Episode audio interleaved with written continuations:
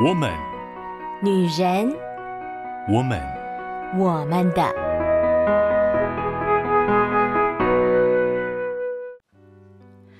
Hello，Hello，各位亲爱的好姐妹们，我是你们线上的好闺蜜秋雨，很开心又在空中跟大家相会啦。不知道各位好姐妹们最近在生活当中有没有感受到界限所带来的困扰与好处呢？我们从五月开始就在分享关于界限的主题，而过去呢，我们分享了界限为什么重要，我们对界限有什么样的误解，而界限又是从哪里发展而来？对界限的介绍。进入到六月呢，我们开始要更多的来深入在我们生活当中去感受、去理解，到底界限应该要怎么样去好好的建立。那不同的领域、不同的环境当中，我们又要怎么样去面对呢？而在跟各位好姐妹们介绍界限的时候，我们所参考的这本书叫做《立界限得自由》。是由校园出版社所出版，那它是过去一本很经典的书，叫《过犹不及》的全新增订译本。书中的内容真的非常非常的多哦。那秋雨是从它的第二部分选择几项。生活当中的领域跟大家分享，其实还有其他的部分，秋雨没有办法很详细的把它内容全部都说出来，所以呢，很鼓励姐妹们自己可以去找，不管是过犹不及，或者是这一本立界限得自由，都是在界限上做非常好的阐述的书哦。而这个礼拜呢，秋雨选了两个。比较在我们生活当中稍微轻松一点的界限的主题，我所谓的轻松一点呢，是呃这两个范围呢，它都是重要，但是好像不会有太过于纠结、太难的这样子的难度哈。因为你知道，离我们越近的人，那一定难度就越不容易。因为离我们越近的情感的牵连就越多，所以呢，那个要立界限就会更加的有难度。然而呢，有一些领域是我们需要立界限，但是难度稍稍没有这么大。虽然也还是不容易哦，但是稍稍没有这么大的。上半段就会先跟大家分享与朋友之间怎么样来立界限。而下半段呢，我们会来分享在工作当中怎么样立界限。这两个主题是不是其实也蛮重要的？因为呢，秋雨过去就曾经分享过，我在大学时期就碰到。嗯，比较没有界限的人，然后你在跟他相处的时候，你会产生一种困窘的感觉，因为对方在提出要求的时候是非常自在的，然后你又不希望破坏关系，所以你可能就会选择好吧，接受。但到最后呢，受不了的时候，那你可能就跟他的关系呈现了一个完全断掉的状况，或你就完全失去了这段关系，那都是非常可惜的事情。而在工作当中，那就更不要说了，对吧？我们在工作当中很常感受到，如果我们碰到了一个没有界限的同事，或者是没有界限的上司，那都是挺让人觉得烦恼的一件事情啊。当然也，有可能我们就是那个最没有界限，而且会去入侵别人的那一种人。因此呢，我们就要先来分享在朋友当中的界限，我们应该要怎么样去面对。其实友谊的范围它是非常广的哦，因为呢，朋友并不是单纯的局限在呃，也许是我的呃国中、高中、大专同学之类的，或者是呃在某一个领域认识的同好。也有可能是家人，是朋友，有可能工作上的环境的伙伴是朋友，也有可能网络上认识的是朋友。秋雨最近就在网络上认识了许多不同年龄层的，然后不同背景的，甚至不同性别的朋友，都让秋雨特别感受到哦，其实我们在友谊的这块领域真的是相当相当的广泛哦。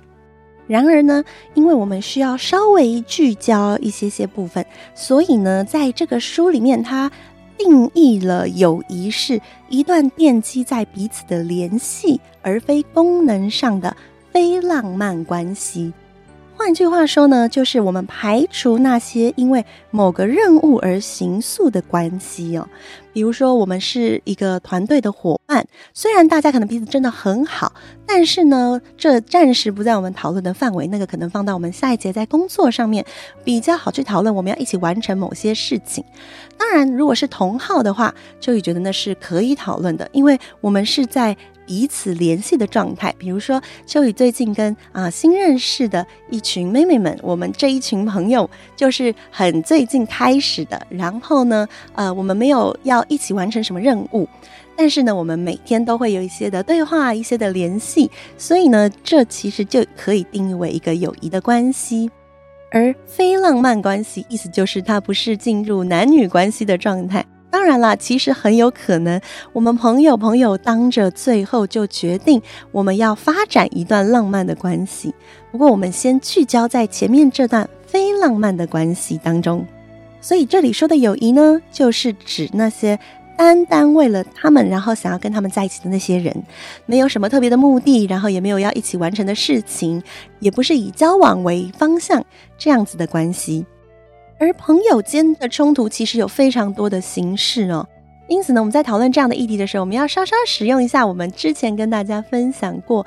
关于在界限这个问题上面的类型哦。不知道大家还记不记得，我们之前曾经分类过没有界限的人有几种的类型？第一种就是顺从者，第二种就是控制者。那控制者分成侵略型与操控型，还有一种呢就是不回应者，就是逃避型，逃避的人哦。那么在其中呢，会有几种的组合方式。当然，基本上来说，会让整个冲突发生，然后发酵，一定是奠基在两个人都在界限上有一些的问题。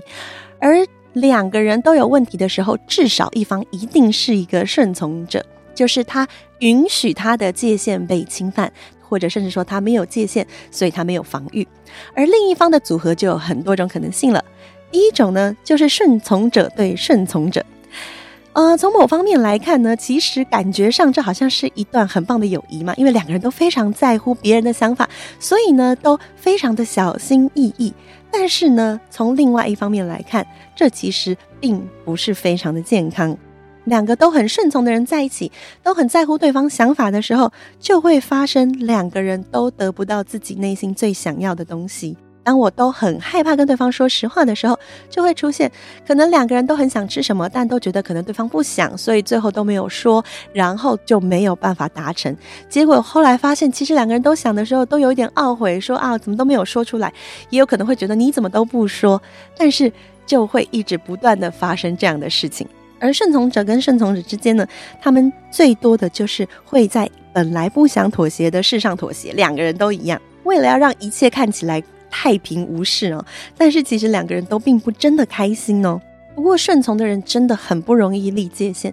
因为他们太害怕别人会不开心了，所以他们会尽可能的想要去讨好、去迎合别人。他会觉得自己妥协一下没关系，可是其实长期这样内心并不健康，而且呢，自我形象也没有办法很好的建立。所以呢。顺从者可以怎么样开始立界限哦？顺从者其实可以先从自己生活中的小事开始练习，比如说自己喜欢吃的东西，呃，喜欢的音乐，或者是决定一下自己特别想要做的、想要吃的东西。其实秋雨常常说自己是一个选择障碍者，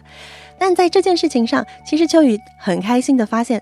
某种程度。这可以帮助一些我的朋友们来练习不再当个顺从者，因为我有很多学生或者是啊、认识的女孩们啊，当然男孩也有啊，就是他们也很害怕做决定，很怕让别人不开心，所以呢，每一次呢我们要出去吃饭，然后他们就会说啊没关系啊，秋雨姐你决定就好了。但是我就是很难决定嘛，所以我就会非常强制的说不行，你们决定，因为我没有真的特别想吃的东西，我如果想吃，我会直接告诉你们，可是我现在没有，所以呢。你一定要决定，我把决定权完全的交给你，然后呢，就会有一点半逼迫对方要去想他想吃什么，而他最后决定了以后，其实我是蛮开心的，因为代表他有他的想法，他也可以勇敢的表达，他不用担心，诶，我会不会提这个，然后秋雨姐说不想吃，那怎么办之类的，他可以很好的去表达。那我全然支持他的建议，因为对我来说是吃什么都可以的。这并不是我没有界限，而是我知道我的界限是我吃什么都可以，但是我不喜欢做决定，因此我把这个决定权也交给了我身边的人。如果亲爱的好朋友们，你是一个顺从者的话，你可以开始从一些小小的事情决定自己要吃什么，或者是表达出内心想要的东西，从一些无伤大雅的事情上开始，尝试表达出自己喜欢的东西。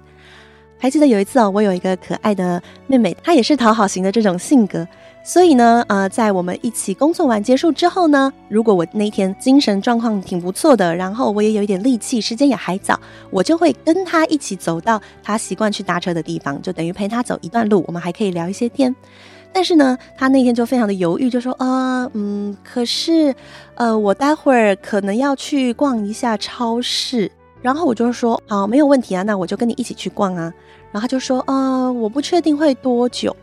我就有一点觉得好笑了，我就说，当我说可以跟你去逛的时候，就是我没有问题，所以其实你不用很好像犹豫要怎么说。当我说我要跟你一起走的时候，你可以很直接的跟我说，哦，但我要先去一趟超市，你 OK 吗？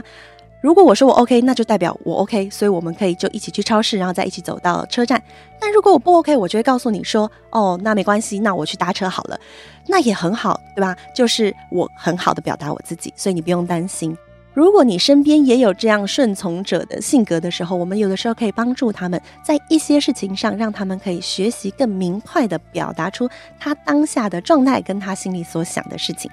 那么顺从者如果不跟顺从者在一起呢，他们有可能会碰到侵略型的控制者，这个其实是最容易看出来的哈，最为典型的症状。顺从者呢，会在这个关系当中感受到恐惧和自卑，而控制者呢，会因为顺从者内心的纠葛而被惹恼。这样，顺从者最常挂在嘴边的话就说：“如果你觉得 OK 的话，或者是 OK，如果你坚持的话，没有问题，我可以。”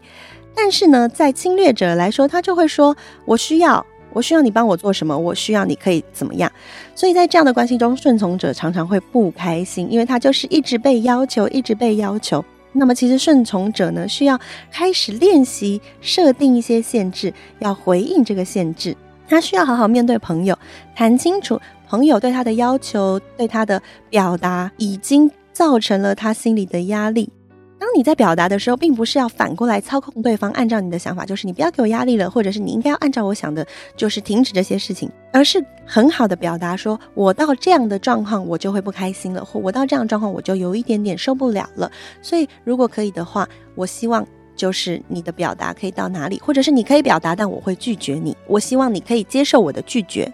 在这个过程当中，如果这位侵略型的控制者他是可以听进去的，他开始收敛了，那代表这段友谊其实是很不错的，双方都在学习成长。当然，我们也有可能碰到一个恼羞成怒的侵略者，那么也许就会觉得这时候就会开始考虑一下，这段友情是不是先让他暂时啊、稍微保持一点距离比较好。因为顺从者需要学习让自己可以，嗯、有设下界限的能力之前呢，能够有一个比较安全的环境。而这一位侵略者也需要理解，他需要学习接受别人的拒绝，让彼此的友谊能够有一个新的开始。然而，控制者还有另外一种叫做操控型的，这种其实相对来说，我觉得真的是蛮麻烦的哦。因为操控型的控制者呢，他可能。不是有意识的，他只是碰到问题就很直觉的去想要找到这个朋友，因为他知道这个朋友一定会帮他。然而呢，顺从者有的时候无可奈何，但是又觉得好吧，因为我要帮他，因为他是我朋友，就会在无形之中建立起这样没有界限的关系。而这样类型的操控者，很常就是把自己的责任丢到别人的身上，因为他就觉得他没有办法处理了，所以他想要找一个有能力的人来帮他处理。就与自己身边也有这种人啊。我常常会觉得我的父亲有一点像这种状况哦，就是他并没有办法做一个事先很好的规划，以至于呢，就带出了后面可能会需要很多人帮他一起 support 完成的现象。他会很感激大家帮他完成，但是呃次数多了以后，秋雨就会发现，其实很多人都会开始觉得这相当的没有界限。因为他总是会觉得，反正时候到了就会有人来帮我，因此他依然对于做计划这件事情非常非常的不擅长。那么这一切要如何去改变呢？当然，第一个顺从者还是需要学会说不。在跟我父亲相处的过程当中，我发现有一些他的朋友就很好的能够做到这件事情，能够很直接的告诉他说：“哎，不好意思，秋哥，呃，这件事情没有办法，这个时间没有办法，你这样太赶了，没有办法，你下次可以早一点跟我说。其实这就是界限，我不是只是单纯拒绝你，我会告诉你我的界限在哪里，你可以怎么做。”很多时候，我们都以为界限就只是告诉人家说我不行，但其实真正好的界限是，如果你这样，我就可以；但如果你这样，我就不行。那一条线到底在哪里？你如果是 A 的状态，我就是 OK；但是如果你到 B 了，哦，那就超过我的界限，超过我的能力范围，超过我可以接受的程度，那就不行喽。很好的表达，避免掉了冲突，但是却能好好的保护自己。而操控型的控制者。如果在意识到了原来自己有这样子的状况的时候，那就更好的去重新面对自己在寻求帮助这件事情上是不是太理所当然了？自己有没有真的好好为自己没有做好计划负起责任呢？我觉得这是一个非常需要思考的问题。所以姐妹们，你可以想一想，你可能比较偏向哪一种？如果你有常常找别人帮忙，而且你会觉得很需要别人帮忙，在很多事情上你都觉得。啊，火烧屁股了，然后你需要救火队赶快来补上的话，那么你真的可以想一想，是不是有的时候你需要为你自己没有做好的事情负上责任呢？付上一些代价呢？刚刚所讲的都是操控型的哦，那接下来就是顺从者跟不回应者。不回应者呢，就是什么也不做，他就不回应冲突，然后呢也逃避，反正呢就是完全不负起这段关系当中很好的沟通这件事情的责任。所以呢，在这种时候，顺从者需要把责任还给对方，他需要好好的让对方负起他应该负的责任。如果可以的话，顺从者可以把自己的感受告诉对方，请对方为了这段关系也负起同等的责任。换句话说，顺从者不会一直在很主动的去联系，很主动的去接触，很主动的要维持这段关系了。因为这件事情，那个不回应者他也应该要去做，才会让这段关系继续走下去。如果今天那位不回应者不愿意做出改变，那么顺从者，我们也是想一想。是不是我们就先暂停这一段关系，让对方真的学习负起他应该负的责任，然后我们再继续走下去。秋雨知道很多人很担心，当我们在设立界限的时候，友谊是不是就会因此产生裂痕或破裂？但其实，嗯、就很像是圣经教导我们的，所有的爱，所有的承诺，都是要基于爱的关系，而不是基于害怕失去。所以要让友谊觉得安全。势必一定是双方都一起学习界限这件事情，没有委屈，没有妥协，而是我们都能够很好的表达我们内心的需要，然后我们彼此互相成全。我可以表达我的需要，我也可以接受你的拒绝，这就是最好的界限了。鼓励各位姐妹好好的检视你不一样的领域、不一样的朋友彼此之间的互动模式，然后你就可以开始想一想。怎么样设立好的界限呢？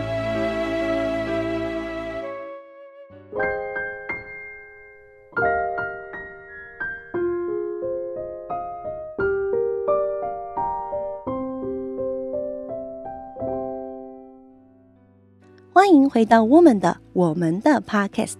刚刚跟大家简单分享了友谊当中常见的没有界限组合会发生出来的冲突跟问题，而接下来我们将进入到职场当中，职场当中其实也很常有缺乏界限的问题。那么在职场当中有哪些常见的职场问题呢？第一个就是为别人背负责任，这个我觉得看起来就是蛮明显。有一些人在工作中，他就是很常要找别人帮忙。最近呢，我就看到我朋友的一个推特上面就写说，他真的是快要受不了他的同事了。同事呢，所有的问题都不会自己好好思考解决，每一次呢发生一点问题，他觉得好像他解决不了，就会大呼小叫的，然后呢期待别人帮他解决。这就是一个很典型的期待别人帮他背责任的状态。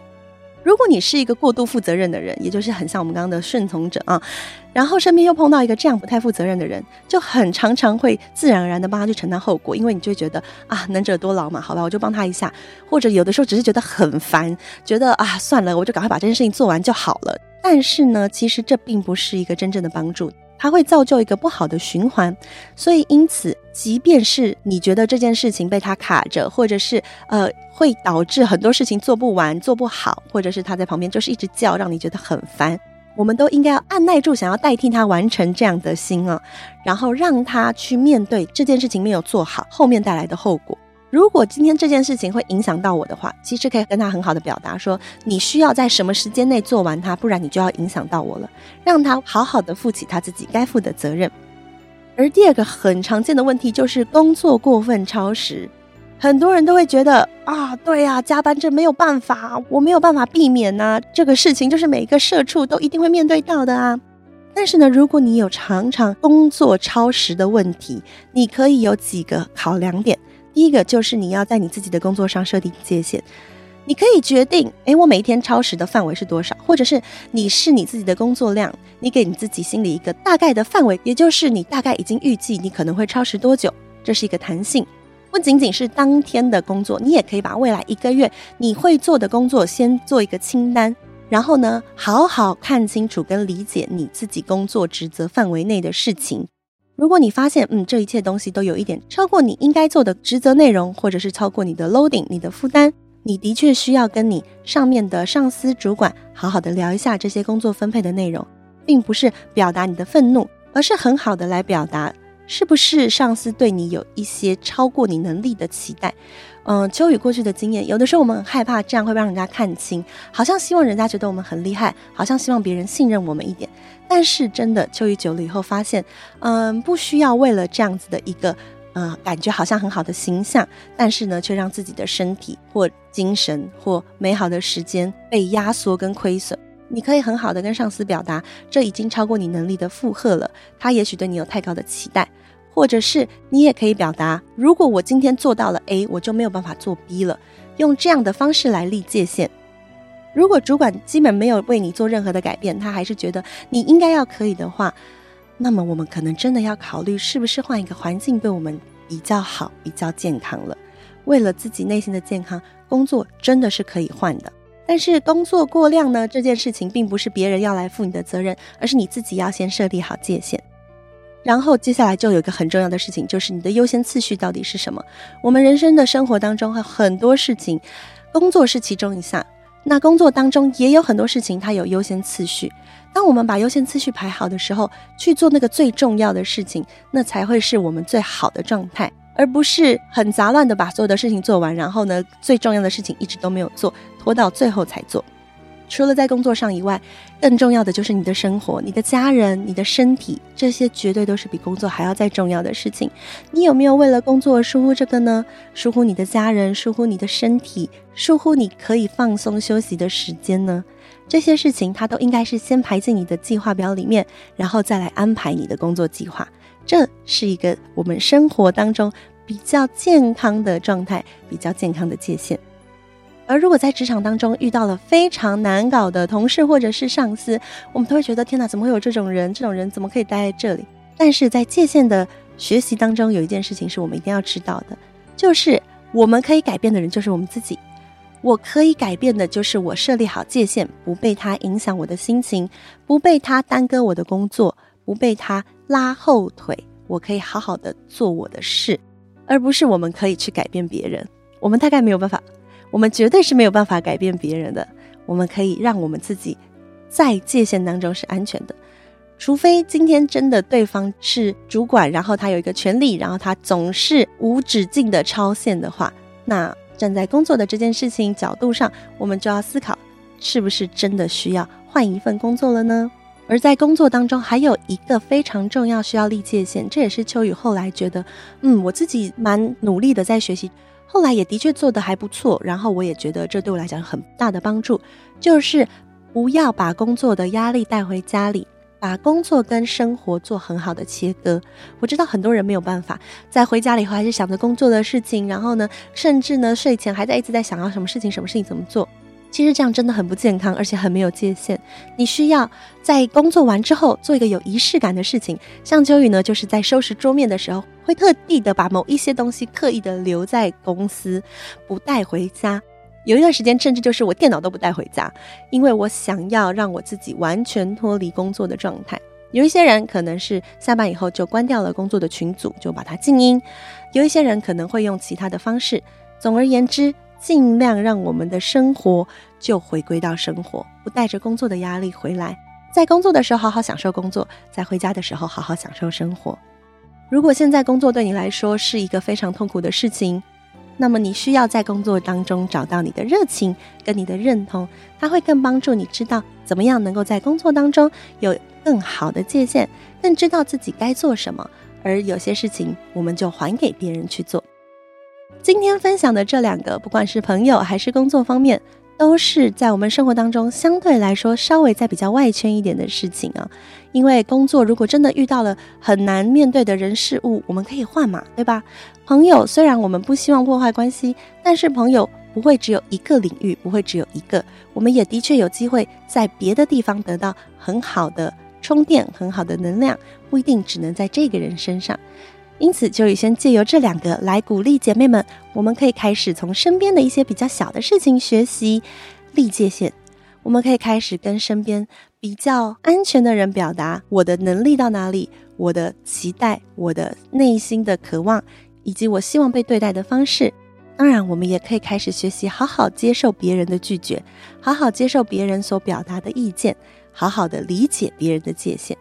很开心可以跟大家分享这样的主题，那我相信爱你们的上帝也会在你的人际关系、你不同的朋友圈以及你的工作职场当中，给你更多的力气与勇气，让你观察到啊，原来我有界限的问题，然后因此可以勇敢的设立界限，使关系更加健康，使自己的内心也更加的快乐。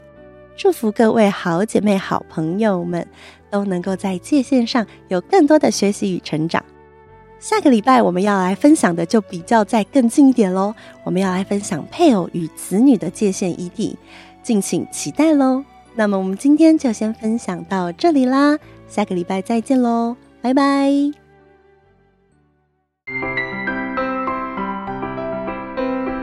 以上节目由台北远东福音会制播。欢迎上远东福音会官网，搜寻更多精彩内容。谢谢。